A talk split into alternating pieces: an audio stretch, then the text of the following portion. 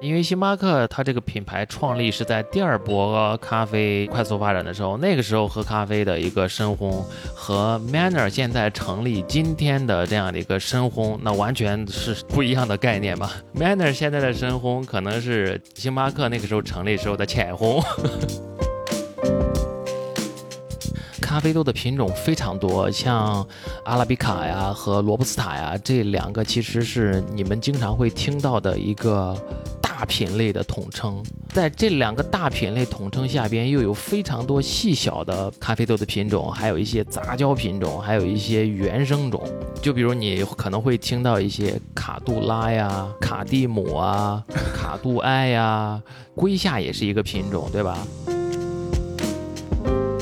其实烘焙师是属于一个连接咖啡豆以及客人他之间的一个关键点。你可以看现在就是咖啡师比赛，他的烘焙师要么就是她老公啊，要么就是她师傅啊，要么就是同事啊，差不多就是这种关系。自己人。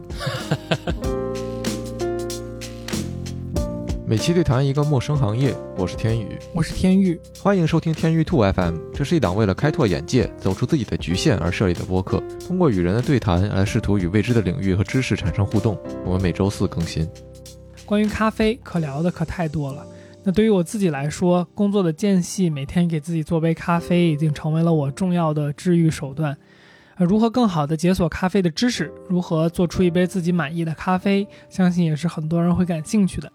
本期节目，我们请到了我们的老朋友，知名咖啡博主牛小咖牛老师。你好，我是牛小咖，我是一个咖啡师，也是一个咖啡内容的制作者。牛小咖已经在咖啡产业从业超过十年，如今在全网拥有数十万粉丝、上千万播放的他，可以说是咖啡内容领域的顶流了。那从最初做咖啡师、咖啡店店长，到后来去做咖啡贸易，再到现在的知名 UP 主。牛老师对咖啡有着绝对丰富的经验、喜爱和理解。那在本期节目里，我们梳理了影响咖啡味道的各种因素，聊到了咖啡产地决定了什么，烘焙有多重要，如何从外包装判断一包豆子适不适合自己等等。而节目的后半段，我们则聊了聊又一波疫情和风控之后的咖啡市场是否受到了冲击和影响。那请你也煲杯咖啡来加入这段对话吧。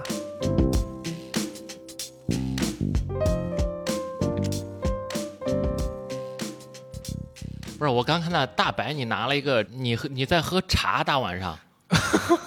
小心睡不着。我刚才还在吐槽，我说这个在跟牛老师录节目，我在这喝茶，算不算一种亵渎？你喝的是什么茶啊？这个茶我跟你说，它比咖啡劲儿还猛，真的，你晚上肯定睡不着的。对的，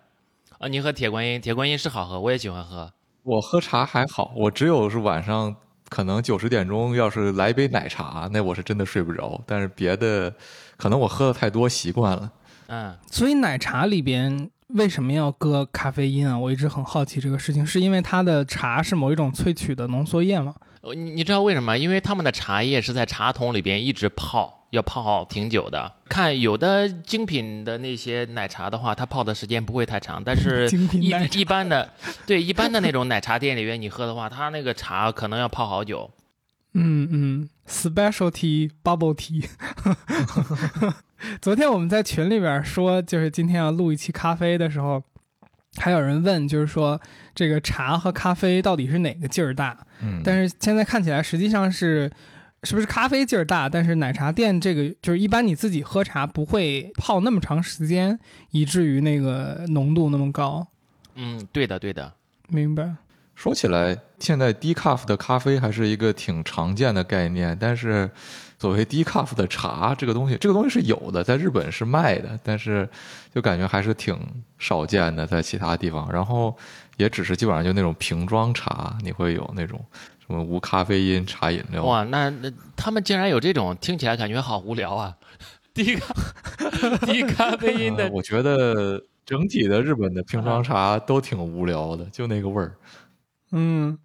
我前两天去牛老师那边玩，还问过牛老师，就是我觉得我有时候也想喝低咖的咖啡豆，因为比如说，就是晚上的时候还是想控制一下咖啡因摄入嘛。但是低卡反正国内买得到的，真的就是试过一些，真的都挺难喝的。啊、我们现在正在上一款，就是现在已经在正在研发，哦，它的好喝和不好喝是取决于什么呀？取决于咖啡豆本身，还有它脱音的过程和步骤吧。我记得上次您说是脱音的那个步骤，它会顺带着把那个风味的东西给脱掉，所以就变得不好喝了，是吧？哎，对，就是它的大部分风味会被摘除掉。我们喝的大部分可能就是咖啡豆它本身的咖啡的味道了，已经没有咖啡之外的香气这样的香气物质，可能就已经被摘除掉了。那就正好顺着这个好奇一下，decaf 咖啡豆的它的产地什么的这些东西还有意义吗？有意义啊，因为有的产地它是没有技术能力做低音的。你像埃塞俄比亚，你可能你就喝不到它的低音咖啡，因为它没有脱音的这样的技术。哦，因为做低音处理的这个技术，它是需要用瑞士水，然后呢来泡的。大部分产地它是没有这种场地以及设备，所以说大部分的咖啡豆的产地，你其实可能喝不到它这种大批量的这种低音咖啡。嗯现在我们喝到的其实大部分是哥伦比亚的，哥伦比亚的低音咖啡是做的批量化做的是最多的，然后生产规模是最大的。嗯，所以如果您去就是研发这个东西，然后想让它好喝一点，它的逻辑是什么？是少用一点水吗？不是，就是生豆我们是没有办法控制的，这个只能从就比如我再拼个百分之二十的别的产区的咖啡豆，这样它其实也是属于低音的处理法嘛，只不过是它不是说像这个纯喝低音的，它去除掉了百分之九十七以上的这种咖啡因，你可能喝到的只剩下百分之三的咖啡因了。只不过你要是加一点这种别的产区的咖啡豆了之后呢，那可能你喝到的这杯咖啡它也含有一些咖啡因，但是呢。不是说含非常非常多，然后就比如我的想法就是说，哎，我加百分之二十的正常的咖啡因含量的咖啡豆，那它其实也算是低因。对于咖啡因不算那么敏感的人，就比如他晚上喝一个，其实也还 OK。就比如吃晚饭前喝一个也是 OK 的。嗯，等于就是不把那个做的那么绝。对对对对，就温和一点。所以说我那个上面就写的 gentle，哦，真的，明白明白。哎，我我问一个，就是，呃，有时候我感觉用不同材质的杯子去喝咖啡，其实那个味道会不太一样。就是比如说用玻璃杯和纸杯和不锈钢杯和瓷杯子的味道就会挺不一样的。这个是一个心理暗示，还是会真的有一点不同啊？牛老师觉得？呃，你如果要是平行对比的话，你会觉得它是会有一些不一样。但是你不平行对比，就比如你今天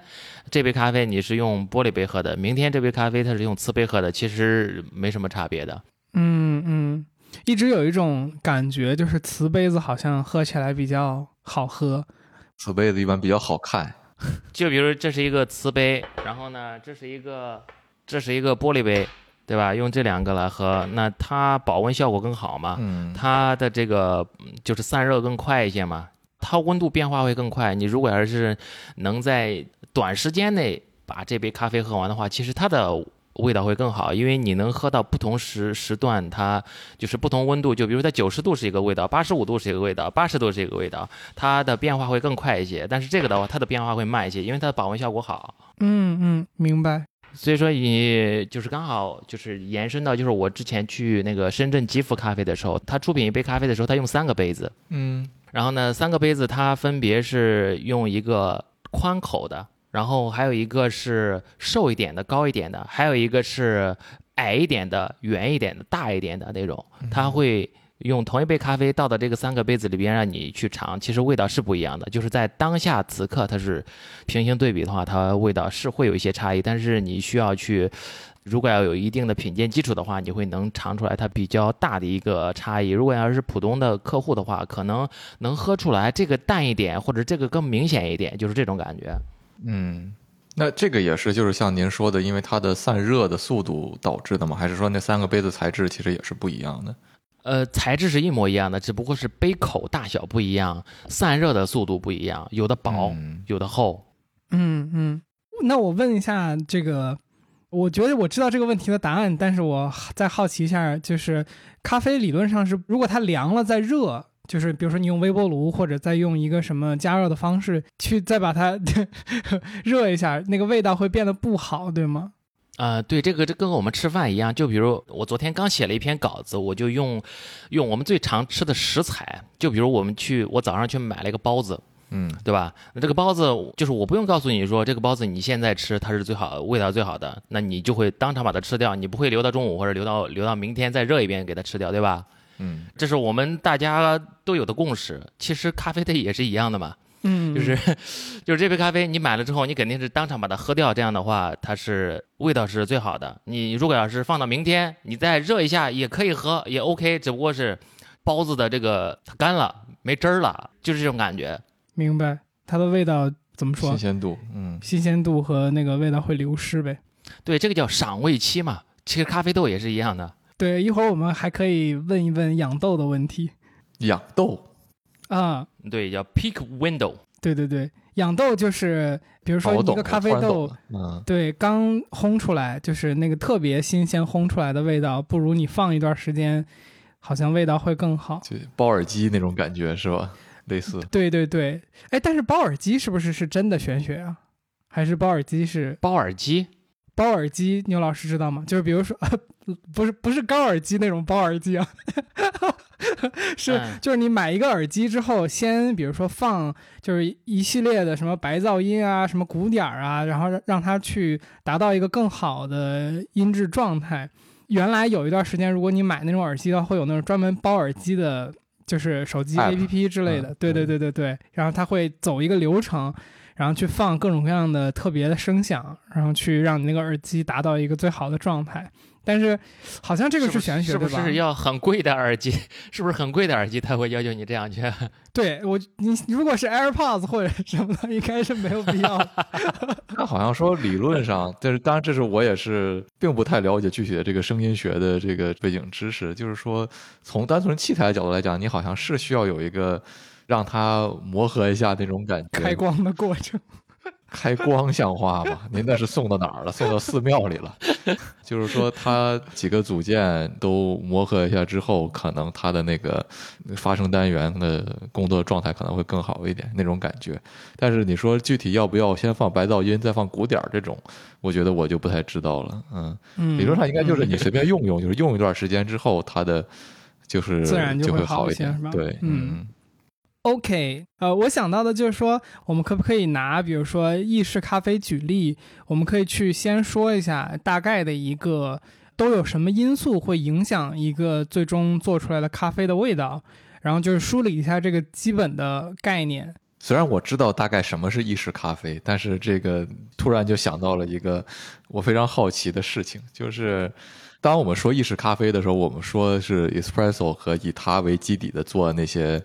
比如摩卡呀、美式啊这些东西，对吧？这个理解是没错的，对吧？嗯，我是这么理解的。我也是这么理解的。哦，OK，你们都好谦虚啊，我给我整毛了。对，所以我就会想说，那我们有的时候，你比如说去一个不是那种咖啡店，而是就是比如说那种机器里可以打出来的咖啡，它就有什么黑咖啡？所谓黑咖啡和 espresso 的区别是什么？呃，这个我觉得可能得问牛老师，但是我先以我的理解，应该黑咖啡就是低滤式的咖啡，也就是说它不是意式，就是它不是 espresso 做的，它更接近于手冲的那种做法，或者是冷萃的那种做法，就是呃一个压力不太大的状态，让那个水流通过那个咖啡，然后做出来的一种就是以水为主的咖啡。对，基本上是差不多吧。就比如我如果要是分辨这个东西的话，我会用咖啡的制作方式来。就是意式咖啡的话，它是高温高压的，嗯它是在一个高压的这样的一个环境下做出来的咖啡嘛。那就比如大白刚才你说的这个黑咖啡，黑咖啡其实意式咖啡它也是黑咖啡，就嗯就比如美式咖啡它也是黑咖啡。嗯对吧？它是一个品类。那意式咖啡呢？它是一种制作的方法。那黑咖啡就比如我用冷萃做出来的也是黑咖啡，呃，我用这个手冲做出来的这个手冲咖啡它也是黑咖啡。这是一个是叫品类的这样的一个咖啡的品类，另外一个是咖啡的制作的方式。对对对，因为我会想到这个，就比如说前一段我不是在日本嘛，很多听听友都知道的，然后两位也知道，比如说你在一个咖啡店点一个所谓冰咖啡，一个 ice coffee，它到底是什么呢？我有的时候就会想，这个冰咖啡是什么？是黑咖啡加了冰，这种感觉。对，就是它如果要是只是用一个 ice coffee 这样一个品类来。写在菜单上的话，其实它可以用各种各样的方法来制作，嗯，也有可能是意式的，也有可能不是意式的，嗯，也有可能是冷萃的，只不过是它是一个黑咖啡，应该不会是冷萃的，因为如果是冷萃的话，它应该会告诉你那个是冷萃，所以它可以卖的更贵，对不对？啊，对对对对，是的，是的，这个冷萃卖的更贵，是因为冷萃用豆量更大，对不对？用豆量更大，同时它制作更慢，嗯，它消耗消耗的时间更久。对对对，跟泡茶似的，得泡个一天。对，它要泡四到五个小时吧。嗯，那我们回到刚才的那个大的梳理点上面，你刚才其实就已经引入代入了一些了嘛，对吧？制作一杯咖啡影响它的因素，你觉得是什么样子嘞？呃，就是你从你的这个概念里边，有种考试的感觉。别这样子，别这样子。呃，就是我我就说一下，就是一般等于说做一杯意式咖啡，我觉得呃影响到它最终味道，其实说白了就有点像这个流程里边哪些东西是关键点吧。我昨天列了一下，我感觉第一个就是咖啡豆，也就是说那个你的那个原料嘛，原料的味道啊，原料的那个储存的情况啊等等这些东西，产地什么的会影响它的味道。然后第二步呢，你要把这个咖啡给磨了嘛。上磨豆机，然后磨成粉，然后这个磨豆的过程，它会影响，就是这个研磨的精细度会影响到味道，然后这个研磨的精细度其实也会影响到你后面的那个萃取的过程中，就是你压那个咖啡的过程中，它的那个水流的流速，那如果流速太长的话，也会使得那个味道变化，所以精细的研磨度是一个第二个就是比较重要的点。流速太长是快还是慢？呃，这就是个语言问，这就是个概念问题了。就是流速太快应该是快，就是那个水过咖啡的速度太快；流速慢应该是就是它萃取的时间更长。然后我我在这个昨天我给倪老师看的那个东西里边没写的是啊，我觉得压粉也是一个点，就是压粉其实和这个精细度有一点关系，就是比如说你用多大的力去压那个你放在那个粉碗里面的粉，也会影响到那个水流的速度。然后再下面一个就是咖啡的所谓的粉液比，也就是说，比如说我有二十五克的咖啡粉，然后我要萃取出来多少克的咖啡液，这个也会影响那个味道。呃，包括就是说意式咖啡应该也是有不同的叫法的，比如说我们萃一杯意式咖啡一个 shot 啊，比如说前多少的水量可以叫 ristretto，然后这个中间的那一部分叫 espresso，然后再长一点叫 longo，对吧？呃，也就是说，这个粉液比也会影响到那个味道。再有就是，这个萃取过程中的三个我能想到的点，就是呃，水温、压力，还有萃取的时长。水温就是，比如说，如果你萃浅烘一点豆子的话，应该可以用更高一点水温的水；如果你萃深烘的豆子的话，可以用水温低一点的水去。萃取，然后它也会影响到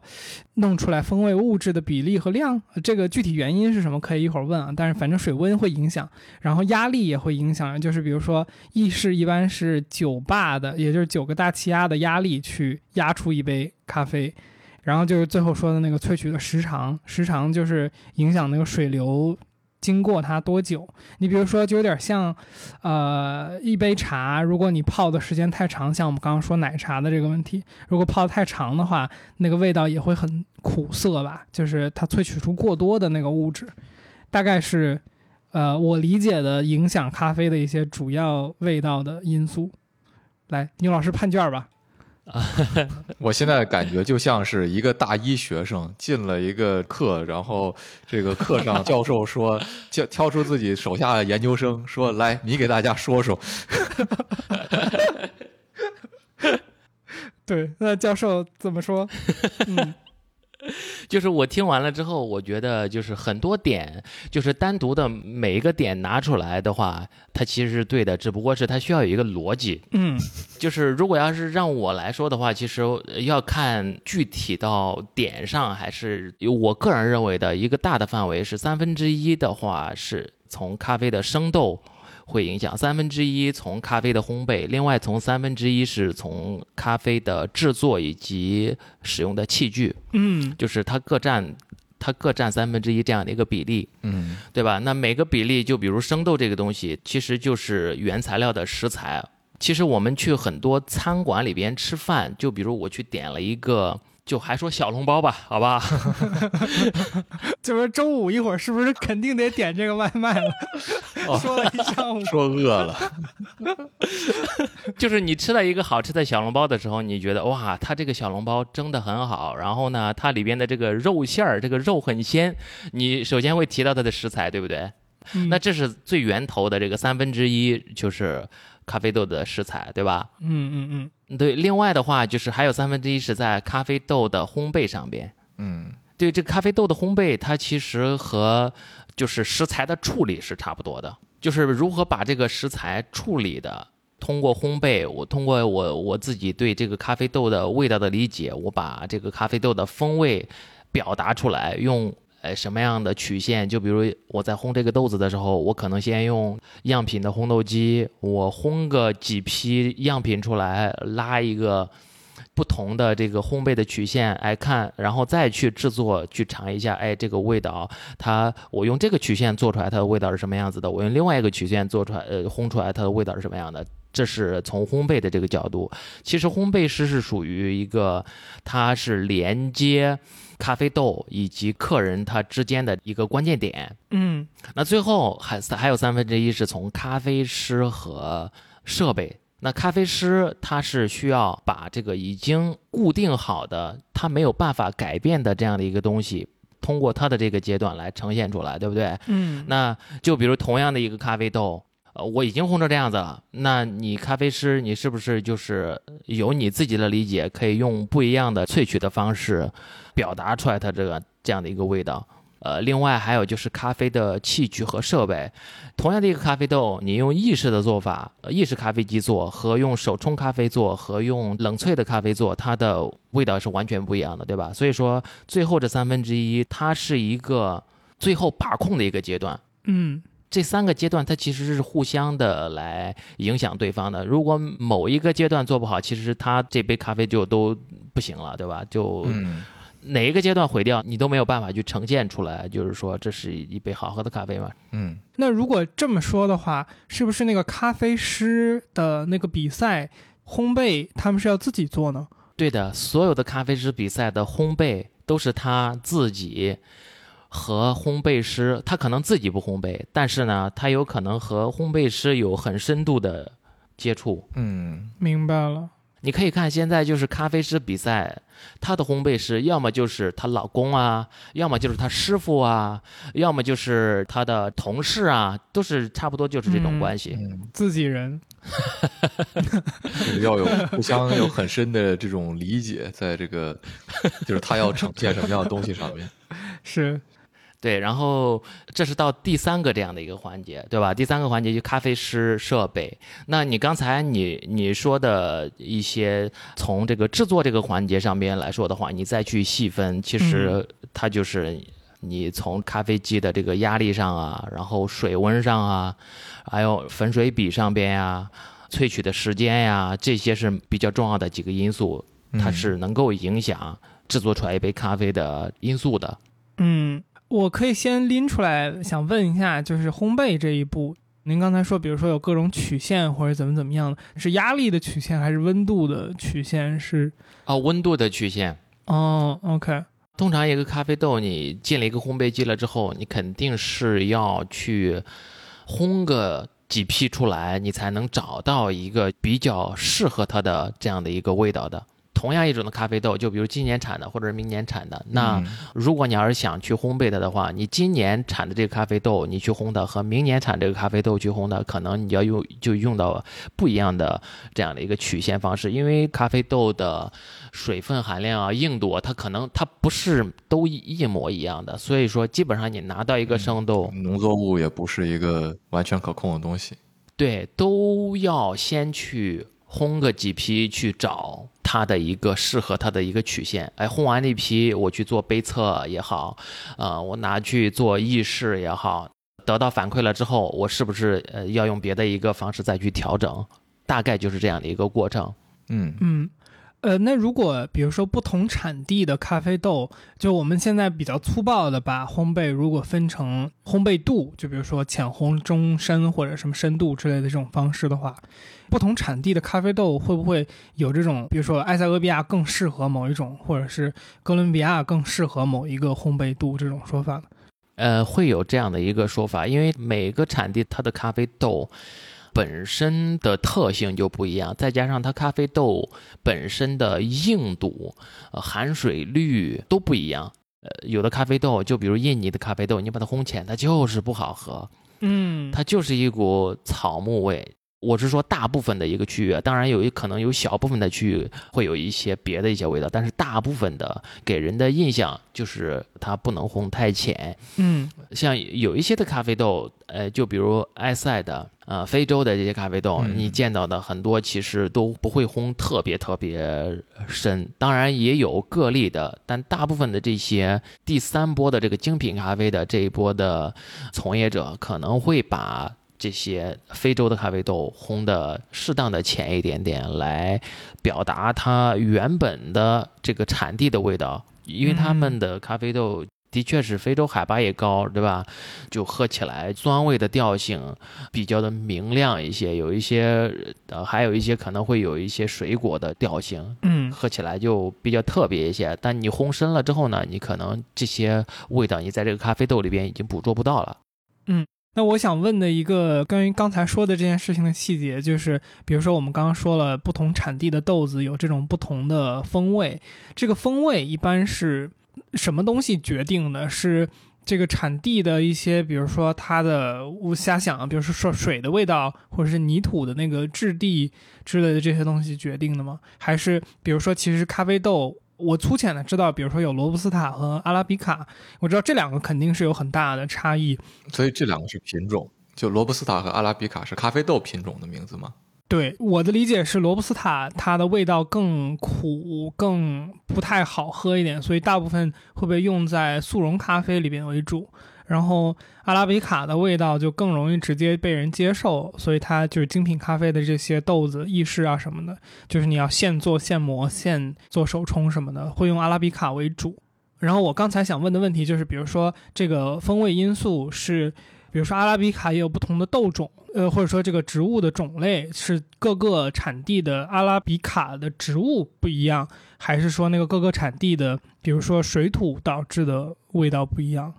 呃，我的理解是一个应该是一个综合性因素吧，因为咖啡豆的品种非常多，像阿拉比卡呀和罗布斯塔呀这两个其实是你们经常会听到的一个大品类的统称。嗯那在这两个大品类统称下边，又有非常多细小的不同的咖啡豆的品种，还有一些杂交品种，还有一些原生种。嗯就比如你可能会听到一些卡杜拉呀、卡蒂姆啊、卡杜埃呀，就是它有非常多的品种，龟下也是一个品种，对吧另外还有那个还有杂交品种，这些它是每一个细小的这个品种，它都是属于阿拉比卡这个大的种类里边的。啊，呃我刚才不好意思，刚才我说了一个品种是这个阿拉比卡和罗布斯塔杂交的品种，它不是属于这个一个大品类的。嗯，那个卡蒂姆，它就是阿拉比卡和罗布斯塔的这种杂交的这种品种。嗯首先，这个品种它就决定了一部分的它的基因嘛。那其次就是它的生长的环境。这个龟夏它生长在埃塞，呃，和龟夏生长在巴拿马，它的味道就完全不一样。嗯你看埃塞它也有龟夏，巴拿马也有龟夏，云南也有龟夏，哥伦比亚也有龟夏，它每个地方的龟夏的味道它都不一样。这其实就很好理解。首先，它品种会决定它原本的一个大的框架，它会往哪个地方发展，对吧？另外，它生长的环境，它的海拔是多高？一个生长在一千米的，一个生长在两千米的，那它的味道肯定是完全全不一样。对，所以说同样的一个品种，那它在不同的区域出来的味道也不一样。在同一个区域，然后它可能不同的周边环境，或者是不同的海拔环境。降雨环境、光照环境，那它出来的这个味道都会有一些差异化。嗯，所以其实就是，呃，有点类似于可能养牛、养猪，给它吃什么饲料，然后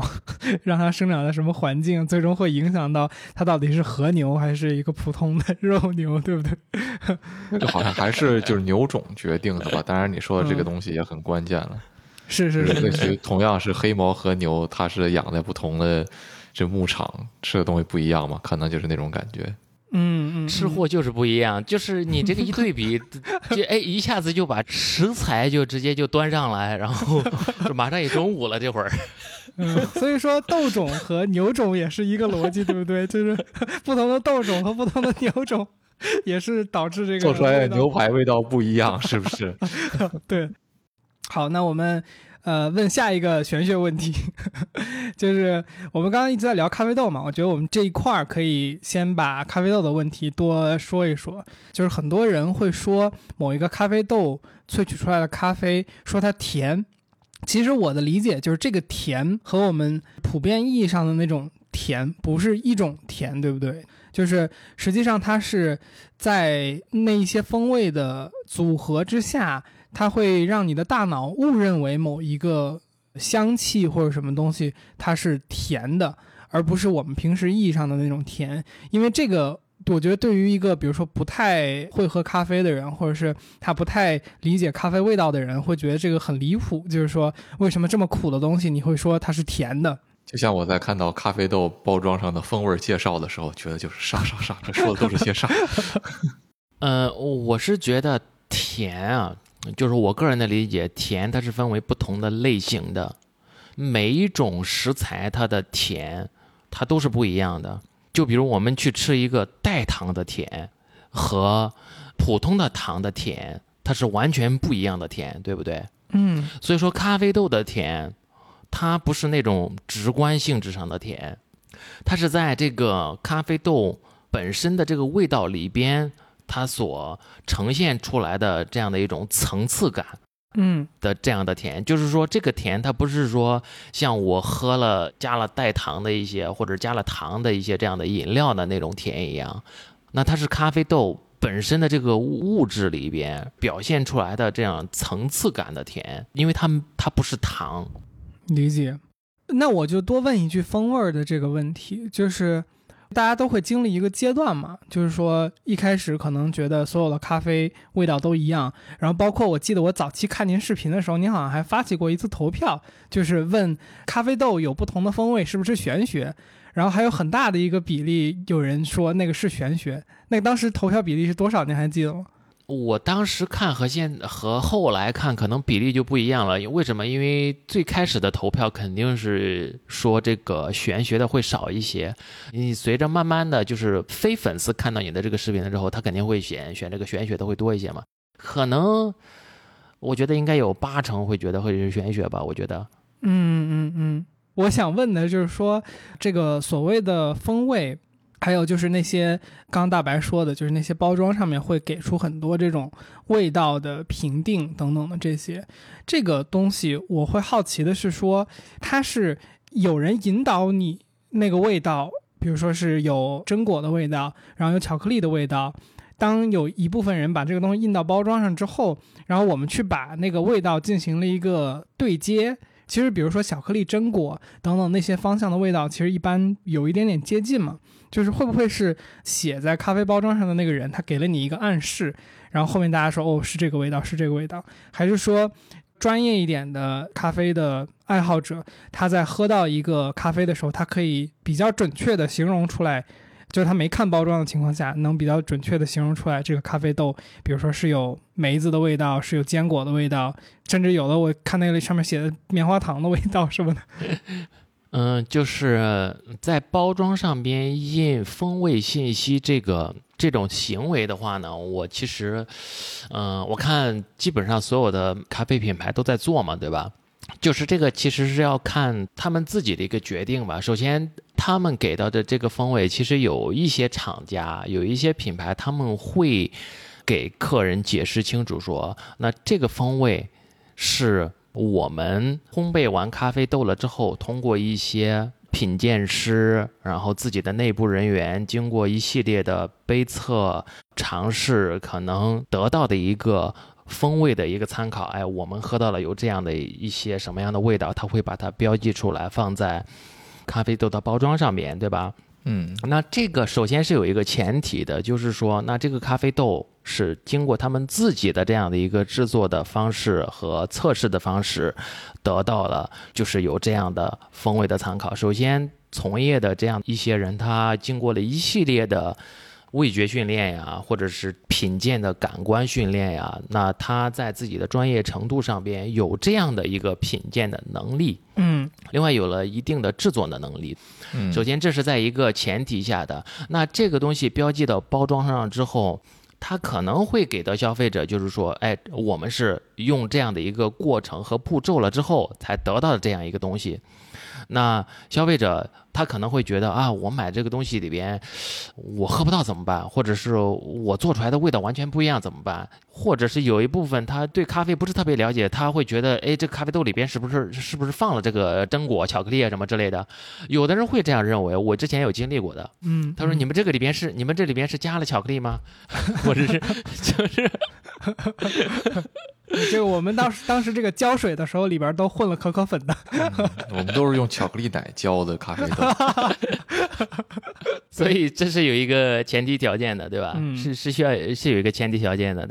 嗯，我有一个觉得挺实用的问题想问牛老师。刚才我们说到风味嘛，就是如果我在一个咖啡店，或者说比如说假设我去一个咖啡豆很多的一个超市里边。然后它有的时候会有那种一墙的各种各样的咖啡豆嘛，这个时候我其实从包装上能看到的信息，很多时候我觉得不太好判断这咖啡豆好还是不好，我应该买哪个？就是我觉得我们正常的，尤其是非专业的这种爱好者去购买咖啡豆的时候，我们主要还是靠口碑，就比如说我觉得这个品牌靠谱，或者是我喝过这个品牌的咖啡。呃，在店里面，然后我去买他的咖啡豆，或者是比如说我问您，我觉得哪个咖啡豆好，然后您说这个还 OK，这个大部分人喜欢，然后我去决策买这么一个东西。但是比如说，如果您去一个，比如说您去泰国的时候或者怎么样的，看到很多没有接触过的品牌的咖啡豆的时候，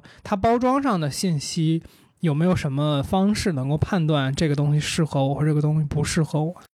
嗯，我觉得如果要是让我挑的话。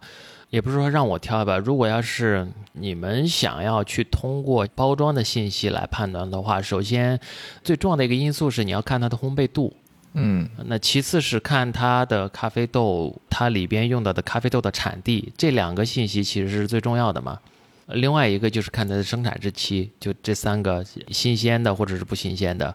那烘焙度，如果你要是喜欢喝苦的，那你就买终身烘焙的嘛。嗯，如果你要是对产地的信息也有一些了解，那你就可能知道，哎，他用了亚洲的豆子和用的非洲的豆子，它整体的喝到这个调性可能就不太一样。那你就可以通过这个信息来判断。另外就是日期，你肯定是买新鲜一些的嘛，对吧？明白。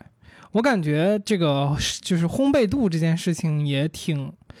飘忽不定的，就是我感觉各家的。那个烘焙度其实是有不同的一个标准在的，就比如说我们上次咱们聊天的时候也说到过，就是，呃，星巴克它可能整个对烘豆子的一个标准是更深一些嘛，那可能星巴克的深烘和比如说 Manner 的深烘，可能根本就不是一个级别的深烘，对不对？呃，我觉得是他们自己品牌的一个。经历的过程吧。因为星巴克它这个品牌创立是在第二波咖啡开始爆发，然后快速发展的时候，那个时候喝咖啡的一个深烘和 Manner 现在成立今天的这样的一个深烘，那完全是 不一样的概念吧。嗯嗯，Manner 现在的深烘可能是这个星巴克那个时候成立时候的浅烘。对对对对对，我也我也是有这个感觉。嗯，我觉得这个事儿，我马上要说的这个事儿，就是纯是一个有趣的趣谈。我发现这个咖啡豆是没有过期这一说的，对不对？我昨天去这个准备今天我们要聊的内容的时候，发现最近 James Hoffman 喝了一个一九三零年的咖啡，然后当然他他的那个表情和那个喝后的体验是非常不好的，但是这个东西它至少不会食物中毒或怎么样，它至少不会死。对，所以也就是说咖啡豆没有过期这一说，对吗？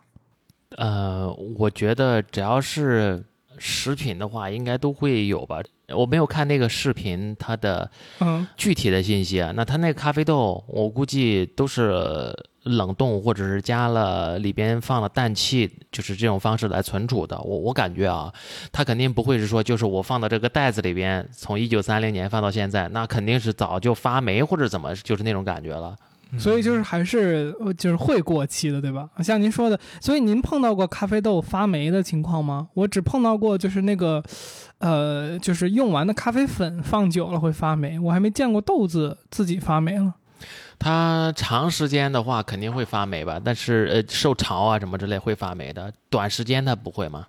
嗯嗯嗯，明白了。哦，我不知道这个有没有影响啊？就是他喝的那个是生豆。就是是不是烘焙好的东西？它是一九三零年放到现在的生豆，然后它是现烘，然后现喝的。哦，我就说嘛，生豆就又不一样了，因为它是没有加工过的食材，加工过的食材和没有加工过的食材不一样嘛。就比如我这个面粉，我是一九三零年的面粉，只不过是我这个二零二二年了，我把它这个蒸成包子了，好像感觉也还是不太行啊。我觉得这个形容非常到位。一九三零年的包子确实是不能吃。一九三零年的面粉真的能吃吗，朋友们？我反正是不想吃。嗯，对对对，合理合理。对它那个豆子都发黄了，你知道吗？就是那个生豆不是有点偏绿吗？它是肯定没有水分了。嗯。所以，我们日常的咖啡豆，牛老师觉得多长时间以后就不要喝了比较好？还是那个包装上会写呀？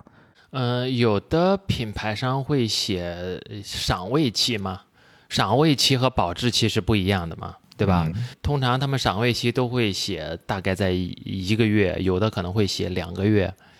保质期通常都会写两年嘛。呃，国产的可能它会写到呃十八个月，一些进口的豆子它可能都会写到两年，是因为它运输可能都要几个月。那么这个时候就来读一个听友提问吧。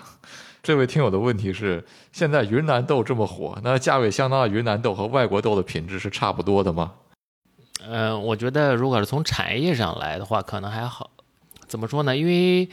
云南的咖啡豆，你要看对比哪里的咖啡豆，因为云南咖啡它种植的时间其实是蛮久的，只不过是它的产业的发展以及产业链的完善的程度。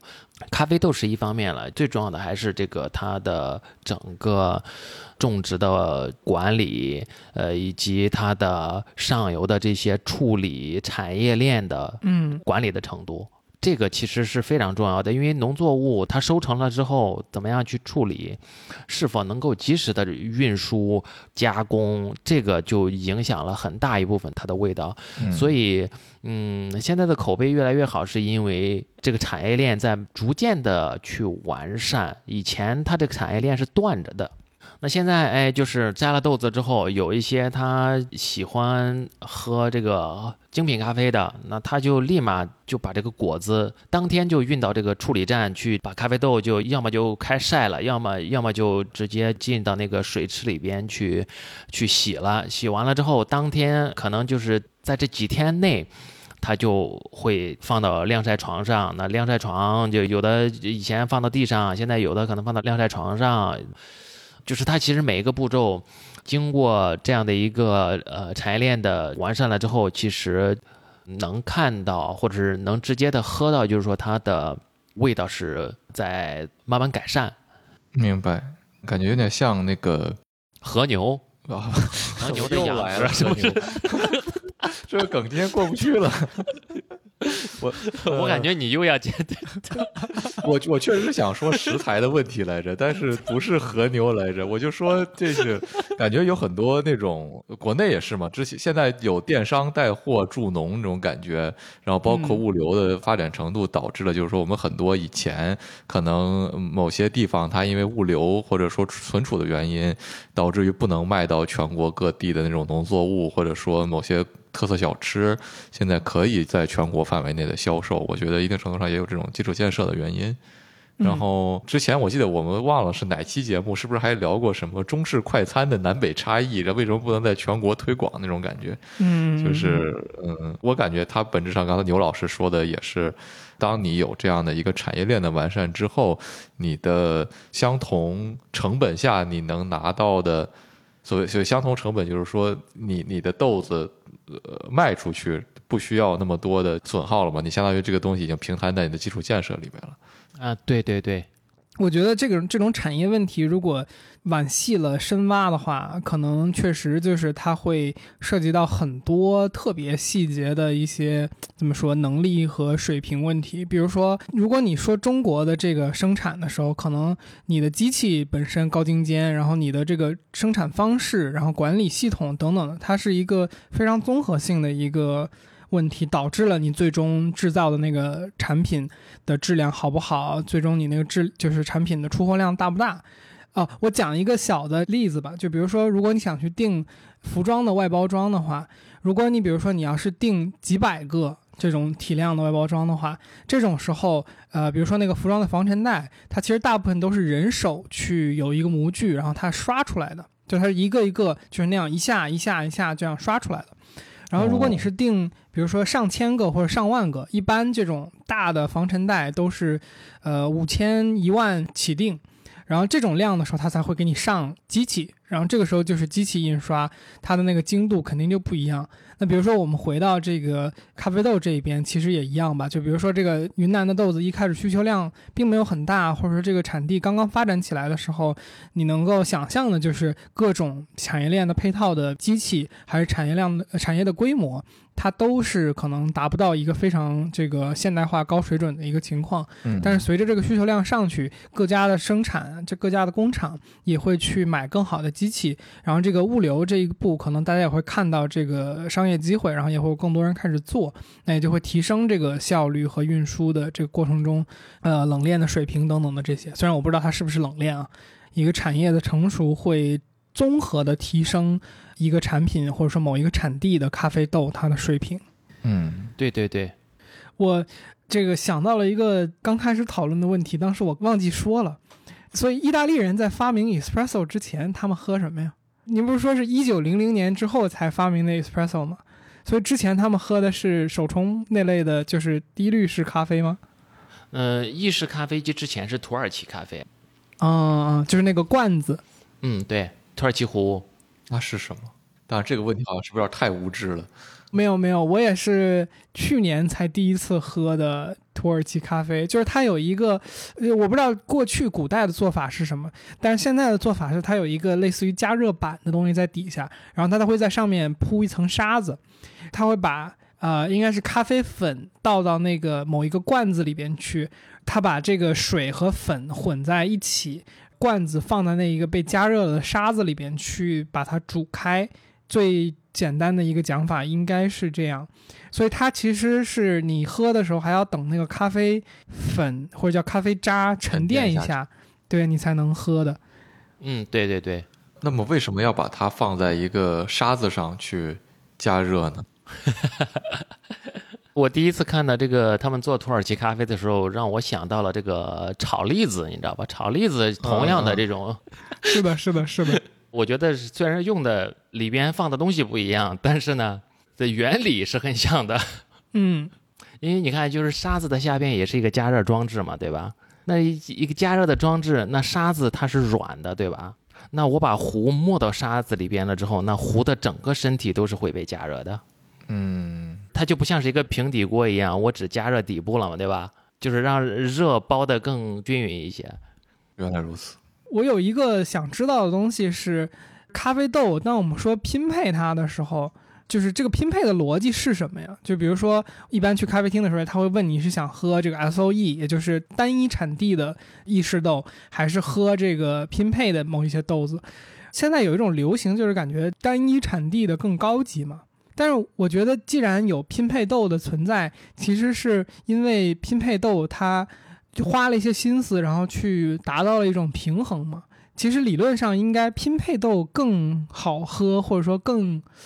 符合大家的口味习惯，它才会那么拼，对不对？嗯，首先是这样子的，就是拼配的咖啡豆通常是建立在有很多用意式咖啡制作的方式上边来制作的，就比如就是我们现在接触到的很多，你在家里边做手冲咖啡也好，做低滤的这些咖啡也好，其实有很多它是用。单品的咖啡来做的，呃，像拼配的这些咖啡豆呢，它其实是用意式的方式会多一些，还有用摩卡壶的方式也会多一些。嗯，你从一些线上的咖啡的消消费的这些数据，你能看得出来，其实单品的咖啡用手冲的呀，或者是用聪明杯的呀做出来的这样的方式的。很多品牌其实卖的比意式的咖啡还要好一些，原因是因为它的门槛低一些。如果要是买意意式的咖啡豆的话，它需要买意式机，家里边有的它没有条件放意式机，或者是全自动咖啡机啊。嗯，对，所以就是可能每个地方的习惯不一样吧。但很多我看有一些不较真儿的那些欧美的喝咖啡的一些人，他就是买了买了意式豆，他也用这个低滤机来做。嗯嗯嗯嗯，是是是是，哎，所以我记得上次我们聊过这个问题，就是如果我用手冲豆做意式的话，它会特别酸；然后如果我用意式豆做手冲的话，它会特别容易苦，是是这么个逻辑来着吧？对对对，是的，是的。所以这个时候就又到了那个问题，我确实也非常好奇，就是为什么。一个机器它可以那么贵，因为最开始当我尝试着去玩一下咖啡的时候，我认为一个磨豆机手摇那种磨豆机，它就是一两百块钱也就差不多了的这么一个东西。后来杰基跟我说这东西可以好几万的时候，我当时整个人就是啊，为什么？手摇磨豆机好几万的还是少一点的吧，但是大几千的确实是挺常见的啊。对对不也不不局限于手摇吧，但是哪怕你说是电动的，你你这我也觉得很离谱啊。你是配一个几缸的发动机啊？对这个我也不知道怎么回答，感觉我的猜测就是那个，比如说磨豆盘，它是不是一个非常需要。精度的一个东西，所以它加工的精细程度要求会非常高，导致它价格很贵。然后同时再考虑到对于如此高精度的一个东西的需求量没有很大，所以它生产的体量可能压不下来整个供应链和相应的这个生产成本，导致的这些东西它的价格是很高的。啊，我觉得是这样子的。其实一个。产品或者一个行业，它一旦到了一个细分领域的某一个产品的话，它追求的东西其实就是会超出常人所需求的那种范围。嗯，就比如一一个几万块钱的一台磨豆机，那它的功能，或者是它研磨出来的效果，或者是它的适用的范围，一定不是我们大众的用户所需求的。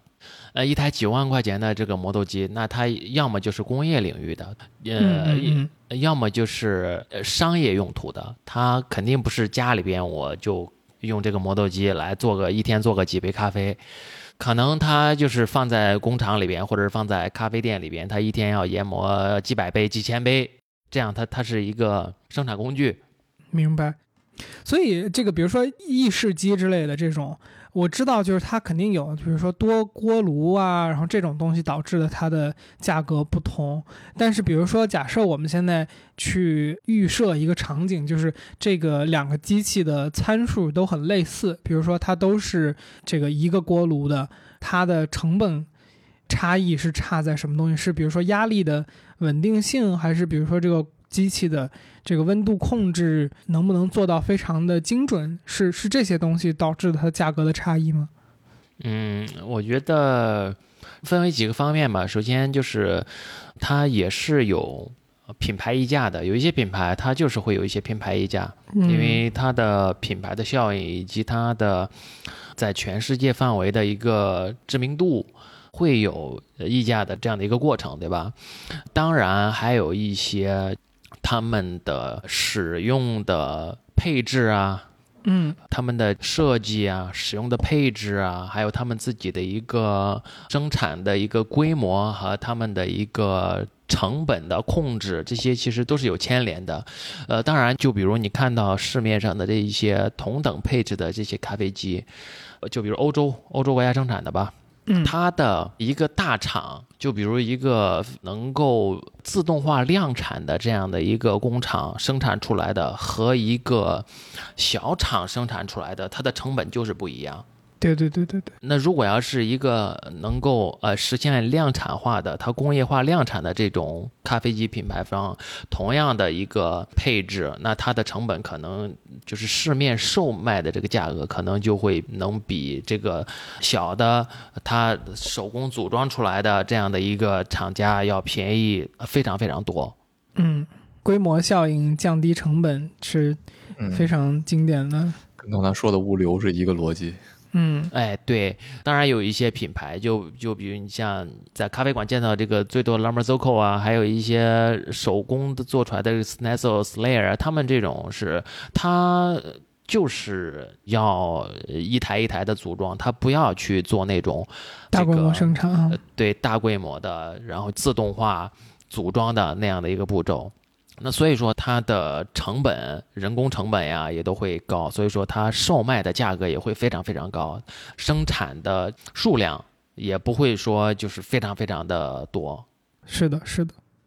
我还想讨论的一个事儿是，就是我感觉从那个 Decent 那个咖啡机出现之后，出现了一个新的对于咖啡。萃取的一个声音，就是原来大家都在说，比如说萃取的压力要稳定，然后萃取的时长要保证在多长多长时间。然后从 Decent 的那个机器出来之后，大家好像开始讨论，就是说是不是流速的稳定是比压力的稳定更加重要的？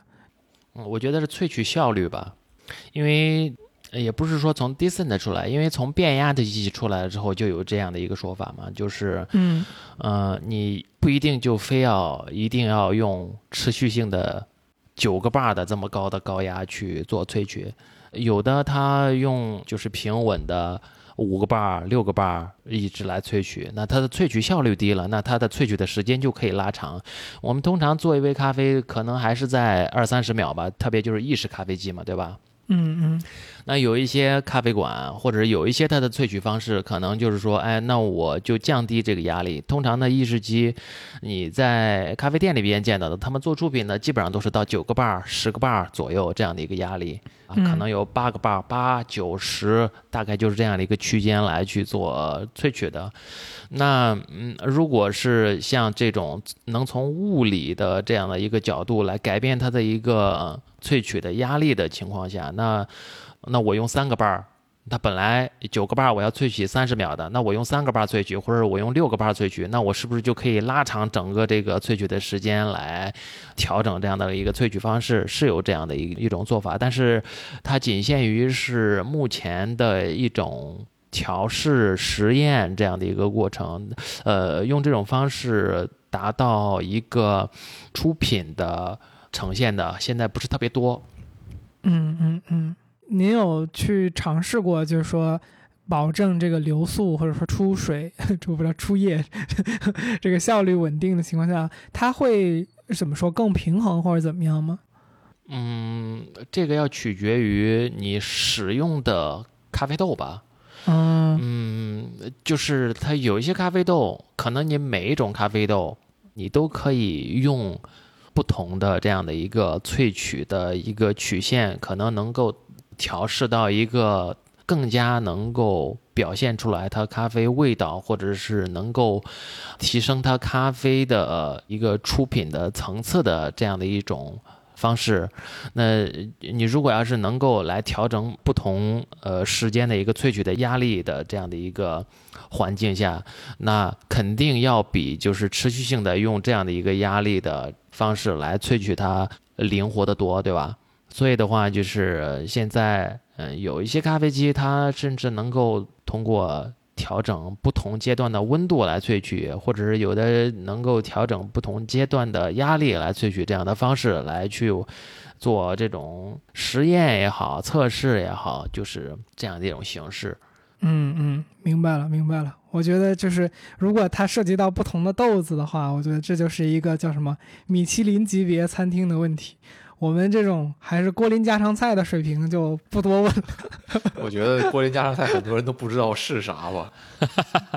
好，那我们聊一点这个咖啡市场的情况。因为上次我们呃聊天的时候，那时候还没有经历上海的史诗级封城嘛，牛老师也还没有变成泰国区 主。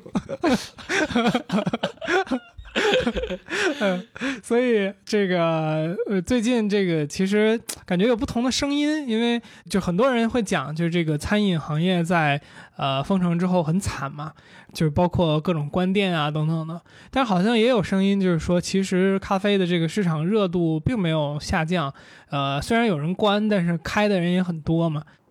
嗯，我是觉得。活跃度没有之前活跃了，但是呢，还是正常的一个发展的进程。嗯，因为从我最近这段时间，呃，在就是上海每一个地方骑着车压马路啊，就是看每一个区他们的一个情况，然后也去过一些呃以前经常去的一些咖啡店，看一看他们的这个情况怎么样。就是整体的一个大的环境嘛，它是还是在一个发展的过程，但是可能没有之前的那样的一个高活跃的这样的一个感觉。嗯，也是关了一些店嘛，就是餐饮店也有关的，然后咖啡店也有关的，但是它还是关了之后会继续再开。这些我觉得像这些店开开关关是很正常的，对吧？疫情之前呢，也是有一些咖啡店，它也会有一些营业不下去的，然后关掉，然后呢再开新的。但是这段时间，它其实是经历了一个稍微密集的一点的关店潮。我刚才想聊的是类似的话题，是牛老师觉得咖啡是一个什么类型的消费品？就是它是顺经济周期的，还是逆经济周期的？我，这个词儿有点专业，我竟然 我